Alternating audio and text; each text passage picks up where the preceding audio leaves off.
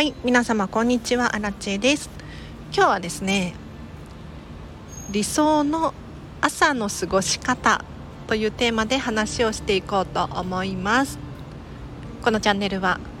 こんまり流片付けコンサルタントである私がもっと自分らしく生きるためのコツをテーマに配信しているチャンネルでございます。ということで皆様いかがお過ごしでしょうか？アラッチェはですね3日くらい前かな。もうすごく残念なことがありまして。何かというと私の大好きな東京ディズニーシーホテルミラコスタのベッラビスタラウンジ朝食ブッフェっていうのがあるんですがここがね4200円から4800円に値上げするっていうのよ。来月から。もう私の理想の朝の過ごし方だったのに4800円はちょっと痛いですよね。つい最近6月に値上げしたばっかりなんですよ。しかも1000円。そこにねさらに値上げということでちょっと私も考えなきゃなーなんて思うんですが今日の本題いきましょうか。理想の朝の過ごし方ということで皆様どんな朝を過ごすのが理想ですか？ちょっと考えてみましょう。例えば朝は早く起きて豪華な朝食を作って家族みんなでゆっくりワイワイご飯が食べたいっていう人もいるだろうしいえいえ私はもうお布団の中でできるだけゴロゴロしたい 布団が一番幸せな時間ですという人もいるかもしれないですし他にも朝の支度はもうパパッと済ませて外に出かけたいコーヒー飲みに行きたいお仕事に行きたいとかっていう方もいらっしゃると思います。でここで大切なのが理想を細かく想像するということですね。例えば朝ごはんねゆっくり食べたいわっていう方いらっしゃると思いますがじゃあ和食にするのか洋食にするのか？どんな食器を使うのか？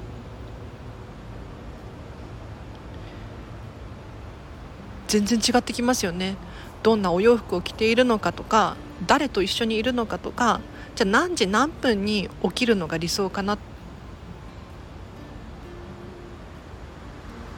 ここまで詳細に考えてほしいんですね。おそらく理想の朝の過ごし方。あんまり真剣に考えたことがないっていう人が多いんじゃないかなと思います。私もねこんまりコンサルタントになってからですねこういうのを細かく考え始めたのが。なのでここ23年の話なんですがやはりね考えるのと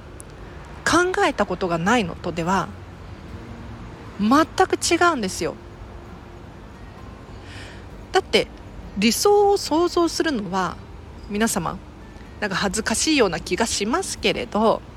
お金ないしとか家族いるしってつい諦めちゃったりするかもしれませんがいくらでも想像していいんですよ。で誰かに発表する必要はないですしそれをどうしても叶えなければならないっていうルールもないんですなので私はもうお城のような お家に住んでいて誰かが料理を作ってくれて朝起きたらテーブルにそれらが並んでいる状態が幸せなんです。これも想像は自由ですからね。で想像をして叶えられるか叶えられないかっていうのは、まあ、正直どうでもよくてですね。ただ理想を細かく細かく考えていくと例えば私アラチの場合はディズニーシーで朝目覚めたいんです。で窓を開けたらねプロメテウス火山が見える。そこで美味しいコーヒーを飲みながらゆっくりしたい。さらに果物をたくさん食べたりとか心地の良い音楽が流れてきたりとか。これが理想の朝なんですよね。でこういった想像を働かせていると別にディズニーシーじゃなくても今住んでるお家で朝食ねコーヒーを入れることできるし果物を食べることもできるわけですよ。さらには本当はディズニーシーで過ごしたい。じゃあ何かいい方法ないかなっていうことを考えるとミラコスタのレストラン朝食だけを食べることもできるのでパークのチケットを持っていなくても朝食代だけで時間を過ごすことができる。こういったアイディアもポコポコ生まれてくるんですね。なのでぜひ皆様まずは理想を考えてみましょう。夢はね考えたことなければ絶対叶わないです。なんとなく広いお家に住みたいなではダメなんですよ。細かく詳細を考えて何県何市の築何年の何平米のお家。畳なのかフローリングなのか細かく設定していってほしいんです。そうするとアンテナがね張って情報をふと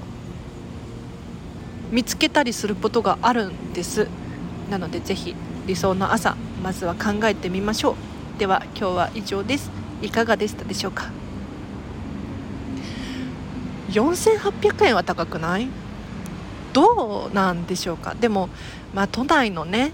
ホテルの朝食ブッフェとかに行くと5 6 0 0 0円はするかもしれないのでまあ妥当なのかもしれませんがいやでもだっておそらく内容は変わらずにただただ値上げだと思うんですよ。600円。で確かにね物価が上がっている食材のね原価も上がっているだろうし人件費とか維持費とかも高くなってきているんだろうけれどだって今年の初めはさ3200円だったんですよ。それがいきなり4800円ですって言われてもちょっと私は納得がいかない。なんかいい方法ないかな。割引が実はあるとか。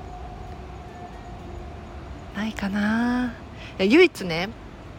あちょっと雑談してもいいですか。唯一あるとしたら従業員割引とか。あとは私の知ってる範囲だと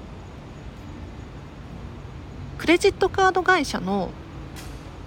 商品券が使えるんですよ。ミラコスタ。パークの中は使えないんだけれど確かね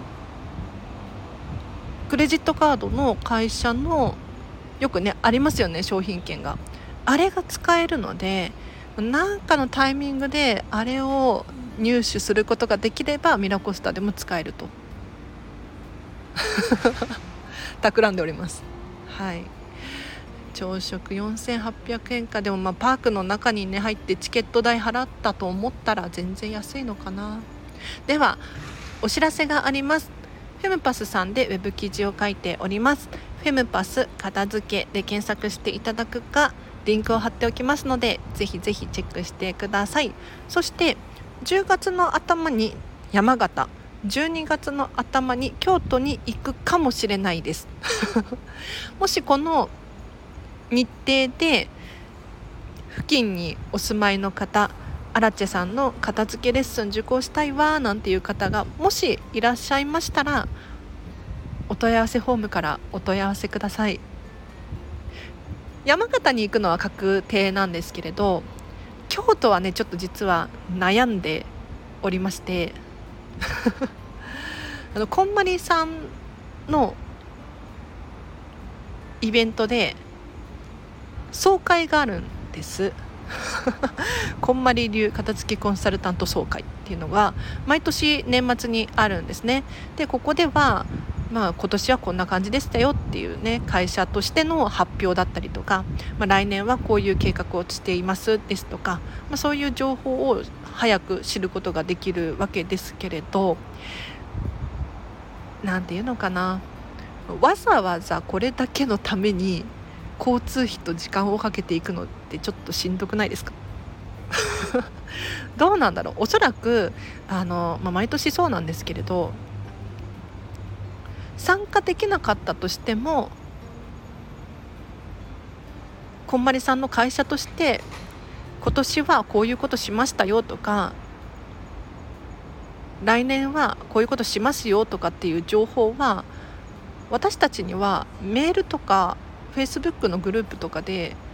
来るんですよね。なのでリアルで参加するっていうワクワクはあるかもしれないんですけれど私実はこう見えて人見知りなもので 一人が好きなんですよ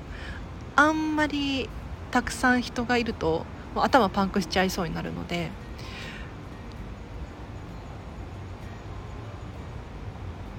どうかな悩ましいなでもお客様のためには行った方がいいかなとかってね思うんですがもし京都でアラチェの片付けレッスン受けたいっていう人がいたらもうお気軽に